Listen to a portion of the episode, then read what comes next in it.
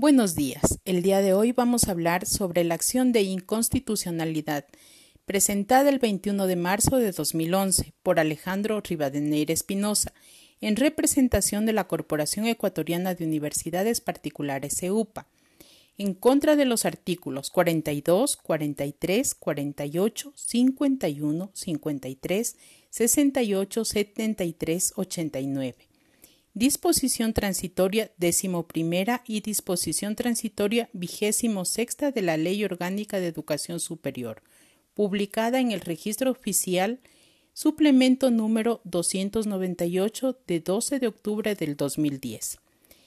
El Pleno de la Corte Constitucional es el órgano competente para conocer y resolver esta acción pública de inconstitucionalidad de conformidad con lo previsto por el artículo 436 numeral 2 de la Constitución de la República del Ecuador, en concordancia con los artículos 75 número 1 letra D y artículo 98 de la Ley Orgánica de Garantías Jurisdiccionales y Control Constitucional, luego del análisis y fundamentación de las vulneraciones alegadas por parte accionante la Corte Constitucional declaró la constitucionalidad de los artículos 42 y 43 de la Ley Orgánica de Educación Superior, condicionada y negó la acción de inconstitucionalidad de los artículos 48, 51, 53, 68, 73 y 89 y de las disposiciones transitorias décimo primera y vigésimo sexta de la Ley Orgánica de Educación Superior. Establecido el contexto del caso que analizaremos, damos la bienvenida al doctor Paul Andrés Tapi, estudiante de la maestría en Derecho Constitucional de la UTPL y abogado litigante. Gracias por acompañarnos, doctor. Cuéntenos, ¿Por qué se demandó la inconstitucionalidad de estos artículos de la Carta Magna? Buenos días. Ante todo quiero extender mi agradecimiento por la invitación. Con lo que respecta a su pregunta debemos señalar que la presente demanda tiene como finalidad declarar la inconstitucionalidad de los artículos referidos en la introducción de esta presentación, mismos que van en contra de la autonomía universitaria debido a la vulneración de varios derechos que se encuentran consagrados en la Constitución de la República del Ecuador, como son derecho a la autonomía universitaria y dentro de éste la autonomía financiera, administrativa y orgánica, a la intimidad personal, debido a que el articulado demandado refiere a que se debe entregar sus propuestas anuales y liquidaciones presupuestarias, así como a publicar las remuneraciones tanto de las instituciones de escuelas superiores públicas como particulares, sin distinción, haciendo constar si reciben o no asignaciones estatales. De igual manera, la vulneración del derecho de participación en el que se enmarca la reelección de autoridades ejecutivas de las instituciones de escuelas superiores IES a una sola vez y al derecho a la libre asociación. Previo a continuar, por favor, vamos, coméntenos. ¿Qué podemos entender por inconstitucionalidad? La inconstitucionalidad es la falta de adecuación a lo establecido en la Constitución vigente. Es el incumplimiento por parte del legislador de las normas constitucionales al dictar una ley, lo que debe conducir a su nulidad total o parcial. En base a esta conceptualización, es que se demanda la inconstitucionalidad sobre la entrega de información financiera, así como la publicación de remuneraciones del personal de las IES a organismos de control como es la CENESID, referente al presupuesto anual y a las liquidaciones presupuestarias de cada ejercicio económico. Asimismo, porque viola la intimidad económica referente a la intimidad personal y familiar. El tema de cobro de aranceles por parte de las IES de igual manera afecta y vulnera la autonomía financiera. Respecto a los límites temporales de las autoridades de las IES, argumentan que el legislador no cuenta con la facultad constitucional para coartar el derecho a la reelección, puesto que es un tema exclusivo de la potestad política y normativa propia de la autonomía universitaria, que no debe ser regulada por el legislador. Finalmente, no se puede obligar a nadie que se asocie, porque se vulnera el derecho a la libre asociación.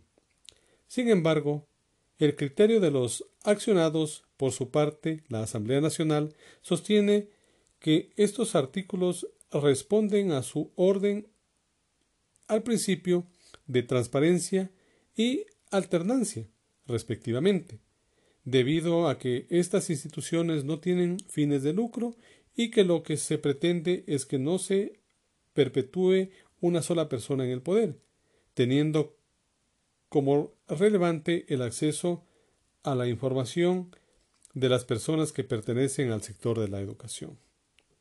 La Presidencia de la República refiere a que no se cumplen los requisitos legales y que ni siquiera se debió aceptar a trámite, por lo que hay que considerar los diferentes principios que contempla la Carta Magna. Además sostienen que una medida solo es discriminatoria si se atiende las pretensiones de las partes sin considerar lo que implica este cambio normativo y que no se está privando de ninguna a las atribuciones contempladas a favor de los sujetos activos. De igual manera, la Procuraduría General del Estado refiere a que se está buscando favorecer los intereses particulares sobre los generales y la responsabilidad recae sobre el Estado que tiene que hacer cumplir las disposiciones. De su lado, la CENESID argumenta que uno de los componentes de la autonomía es la alternancia, es decir, la norma lo que busca es que se logre que un funcionario no se perennice en su cargo. Las entidades accionadas en su petición coinciden en que se deseche la acción. Doctor, con base en lo que menciona y con los argumentos de los legitimados, activo y pasivo, la Corte Constitucional se forma un criterio que guarda relación con las pretensiones de las partes procesales, que conllevan a dar inicio al análisis constitucional del tema? Así es. Y de esta manera es como funciona la parte argumentativa de la Corte Constitucional. En primer lugar, desarrolla el contenido del derecho a la autonomía universitaria para luego contrastar las disposiciones de la LOES con las dimensiones de este derecho que se invocan como infringidas. Por lo que la Constitución destaca que todos los derechos son importantes y deben ser tratados en igualdad de condiciones. El presente caso lo aborda desde el principio de la autonomía universitaria, desde cuatro campos de acción académico, administrativo, financiero y orgánico, que en conjunto establece una serie de garantías que constituyen el marco de protección de este derecho. Cabe recalcar que, a la fecha de la interposición de la demanda en el año 2011, estas normas se encontraban vigentes. Igualmente, se encontraba en actividad la Corporación Ecuatoriana de Universidades Particulares, CEUPA, la cual desapareció en el año 2013. Sin embargo, en el año 2018 fueron modificados los artículos 42, 48, 51, 53, 73 y 89, particular que la Corte considera al analizar si afecta o no a las instituciones de escuelas superiores. ¿Usted considera que la Corte se pronunció en derecho con respecto a que posterior a la demanda amplió su petición, alegando inconstitucionalidad por omisión legislativa?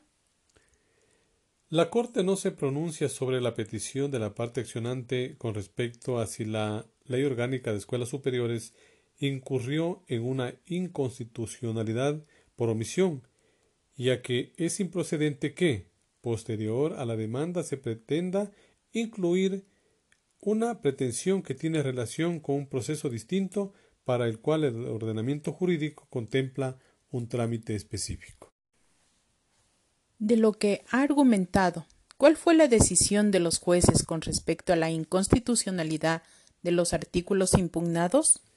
De lo indicado hay que destacar que la ratio decidendi o razón de la decisión es el resultado del problema jurídico y sobre lo que resuelve, el por qué la Corte decide de esa forma.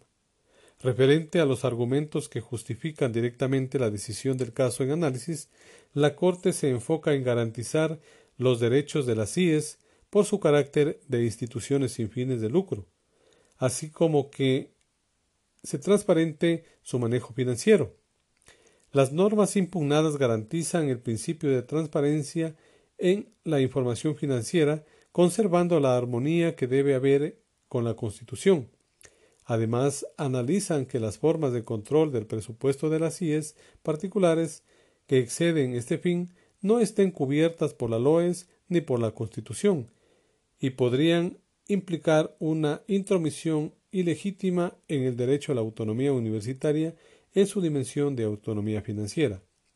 De otro lado, la ratio analiza la necesidad de la medida, buscando que ésta sea lo menos grave y no vulnere los derechos a la intimidad personal, por lo que la Corte indica que es posible publicar las escalas remunerativas de las instituciones y es sin necesidad de incluir información sobre las remuneraciones individualizadas de todo el personal, de esta manera salvaguardando el derecho a la privacidad e intimidad personal, alcanzando el fin o motivo pretendido en la presente acción que se convalida con lo manifestado por la parte accionante, cuando indica que la norma solo exige la publicación de remuneraciones del personal de las CIES particulares sin que se tenga que incluir otros datos personales. ¿Cómo considera el voto concurrente hecho por los jueces Ramiro Ávila Santamaría, Agustín Grijalva Jiménez y Enrique Herrería Bonet?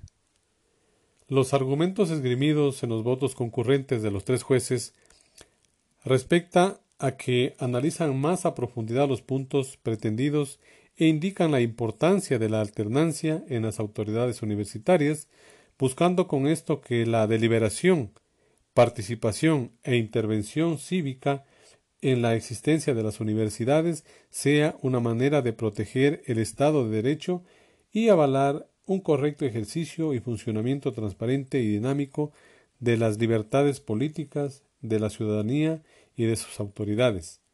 En conclusión, la sentencia incluidos los votos concurrentes, están apegados a derecho tanto más que así lo sostienen los tratados internacionales de derechos humanos que los consideran como herramientas fundamentales para evitar el abuso de los funcionarios en todos los aspectos, tratados desde el planteamiento, argumentación y decisión, buscando únicamente un cambio de paradigma en el quehacer de las instituciones públicas y privadas. Muchas gracias, doctor Tapia. No hay duda que la sociedad está cambiando y el constitucionalismo está respondiendo a los cambios. Este, este fue su programa, Debate, constitucional. Yo soy Raquel. No se pierda nuestro próximo podcast.